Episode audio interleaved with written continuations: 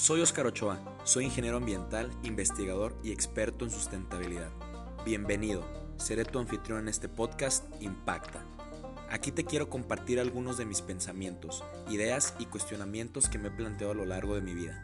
Este programa es para los agentes de cambio y líderes comprometidos con su entorno, con quienes buscan tomar acción y cambiar la realidad que los rodea.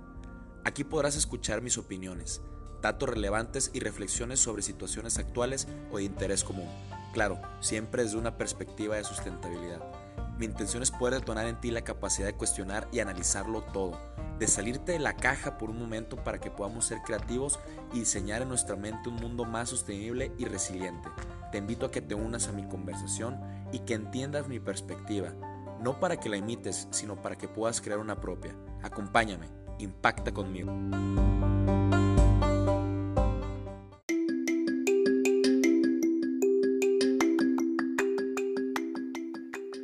Así como Instagram creó la etiqueta de que es un momento de agradecer,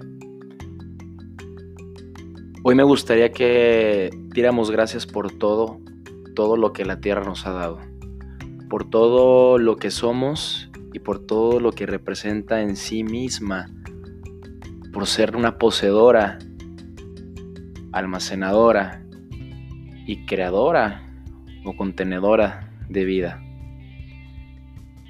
Es la primera reflexión con la que quiero empezar hoy, que es 22 de abril del 2020, Día de la Tierra.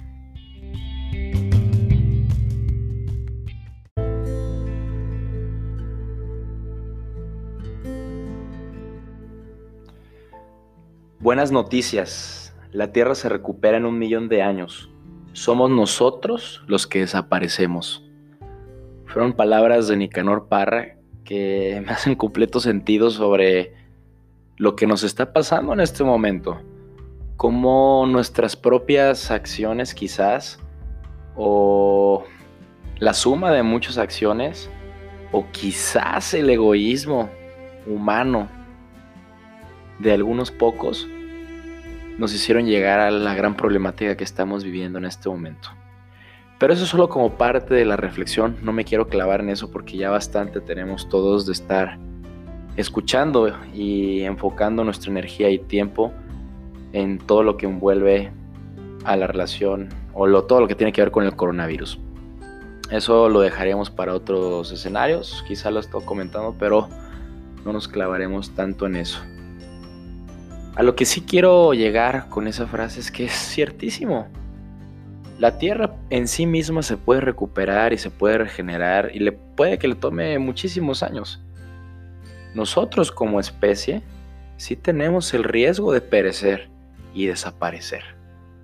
Y somos nosotros los responsables de nuestra propia supervivencia. Pero también, lo he dicho muchísimas veces, somos responsables de la protección, preservación, cuidado y quizá de la correcta relación con otros seres vivos.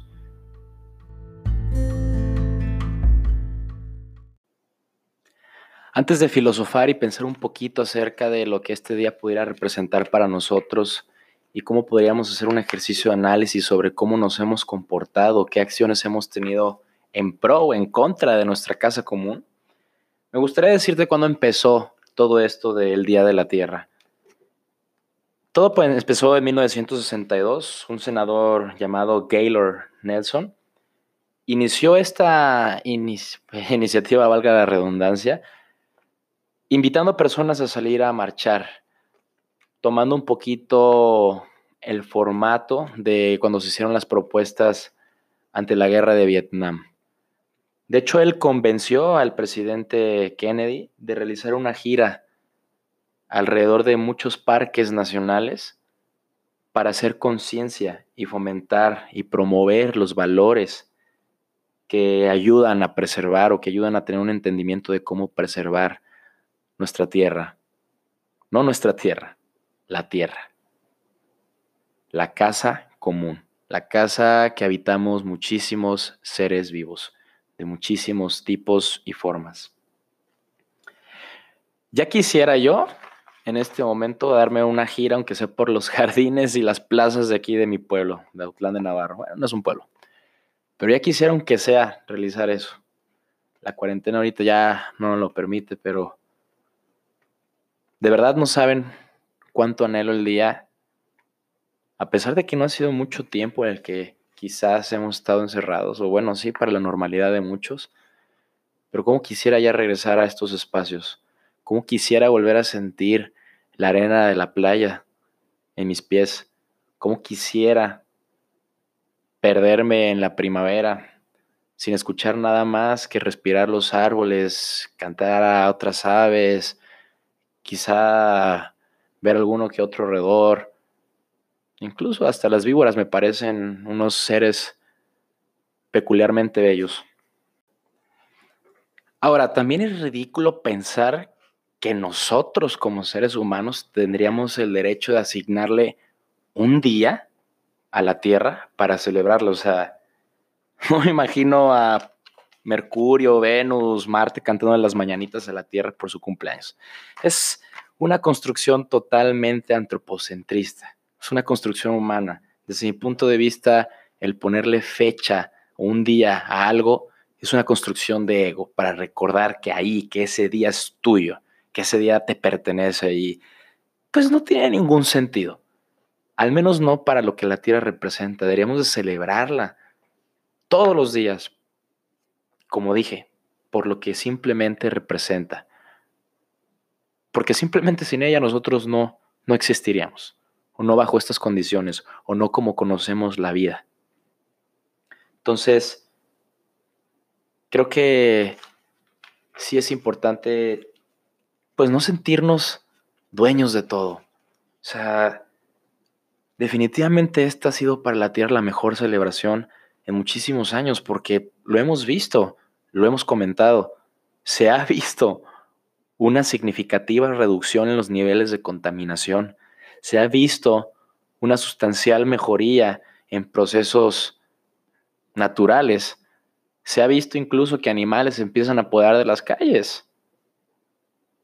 Se están empezando a apropiar de lo que nosotros conocemos como nuestro hábitat o nuestro ecosistema que son las ciudades, las urbes. Así como nosotros invadimos en algún momento los sitios de otras especies, pues quizás ellos están tomando un poco el espacio que, entre comillas, o bueno, teóricamente sí nos pertenece.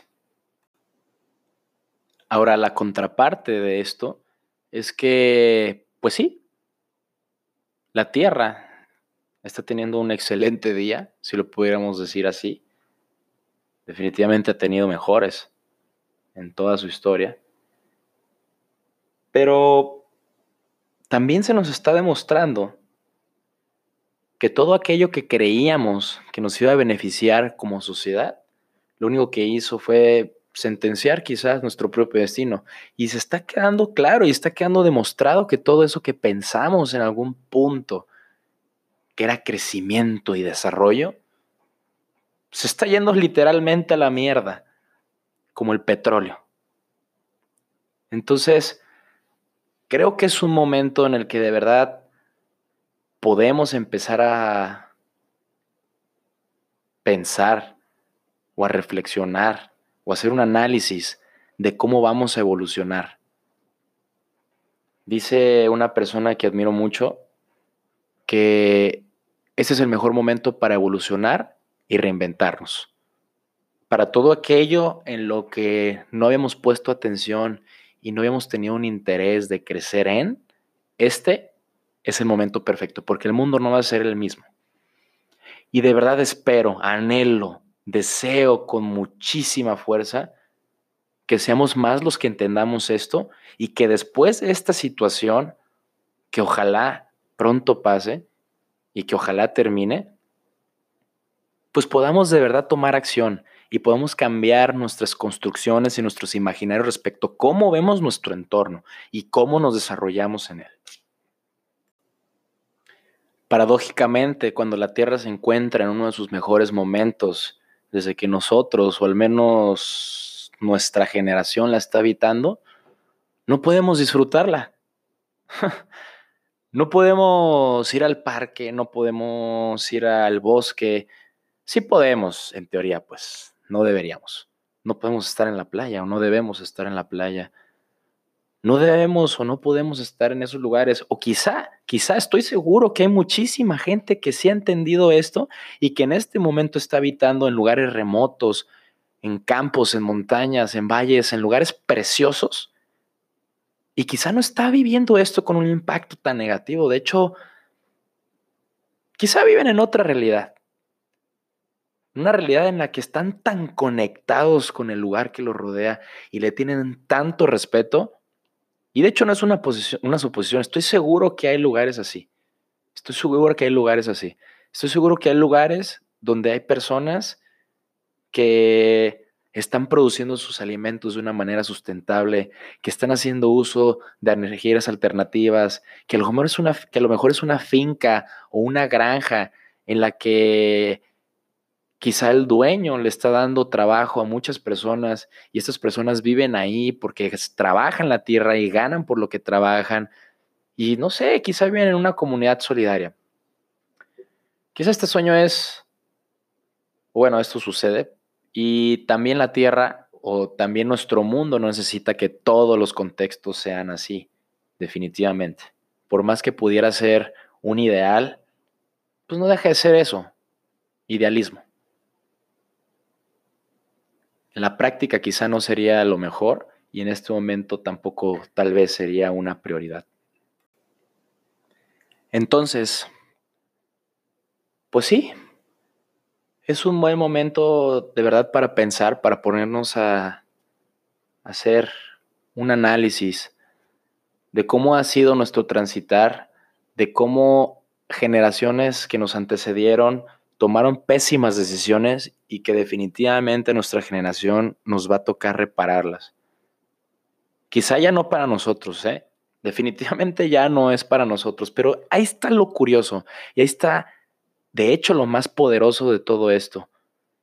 El que nosotros no veamos por nuestro propia, nuestra propia existencia, nuestro propio bienestar, el que nosotros decidamos quizá tomar ciertos riesgos, o salir de nuestra zona de confort o cambiar nuestros paradigmas, nuestras construcciones, nuestros imaginarios por un bien mayor, por un bien que es a largo plazo, que va a superar nuestra propia existencia, es ahí lo que nos da muchísimo sentido a nuestro vivir, a nuestro transcurrir por este espacio de tiempo, por este momento aquí, en este planeta, por la manera en la que no sé si tú creas en este tema del alma, las energías, la espiritualidad, pero por alguna razón nuestra energía, nuestra alma se encuentra aquí en este momento.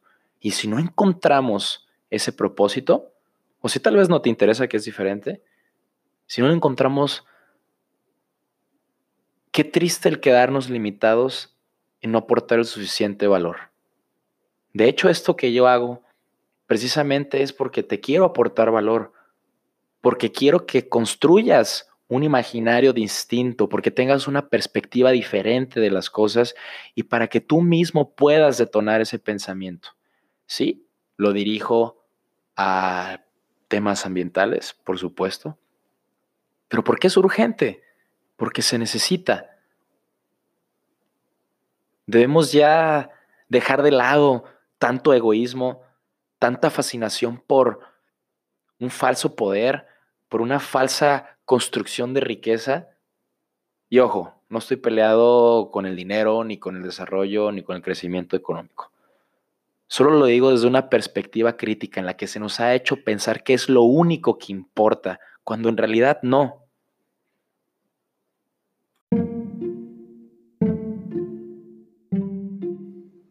De verdad creo que nuestro paradigma, bueno, no, no, nuestra capacidad de construir paradigmas, ideas e imaginarios da para mucho más que eso.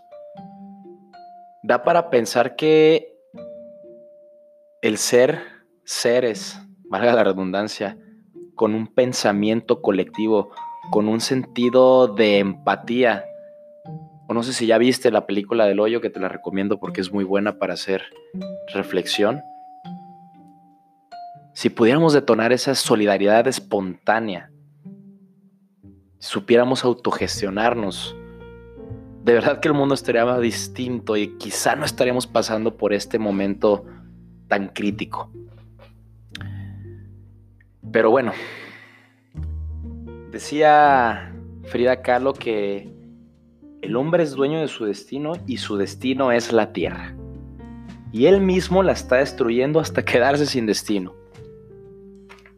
Y es precisamente lo que nos ha pasado. O sea, desde hace años, esto del tema del medio ambiente y hacer conciencia ecológica no es tan nuevo, no es de los 2000, esto viene desde los años 60, 70.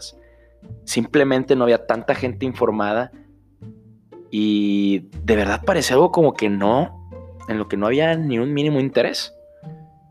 Qué buen momento, qué buena temporalidad para hacer este ejercicio de reflexión y pensar cómo podemos hacer las cosas distinto. Así que me imagino que tú anhelas, igual que yo, regresar a tu lugar favorito. Si tu lugar favorito, por supuesto, es un espacio natural o tu lugar natural preferido. Para mí es la playa, es Boca de Iguanas, Jalisco. Es una playa preciosa en la que incluso si te metes a bañar en la noche y hay luna llena o hay buena luz de luna, el agua es tan cristalina que te alcanzas a ver los pies. Es un lugar maravilloso con una energía dicotómicamente interesante. Pero bueno, no sé dónde te imagines tú cuando termine esto, no sé si te imagines rodando por la primavera, no sé si te imaginas haciendo un hike, no sé si te imaginas tal vez, no sé, no sé dónde te imagines en cualquier lugar natural en el que te o en el que desees estar después de todo esto, de verdad espero que puedas estar ahí cuando esto termine. Y te invito a que hagas este ejercicio de reflexión, que consideres o que pienses cómo tú vas a cuidar o qué vas a hacer tú por cuidar este tipo de lugares, este tipo de espacios. Y cómo vas a invitar a otros, cómo los vas a sumar a que hagan lo mismo. Entonces, pues no le vamos a cantar las mañanitas a la tierra, pero si te gusta orar, rezar, meditar, si hay una manera en la que vas a tratar de conectar contigo mismo en este día, trata de intencionar algo por nuestra casa común, incluso que quizá nos pudiera dar una manera o una guía de cómo empezar a resarcir todo este daño o todo este tiempo que hemos estado viviendo.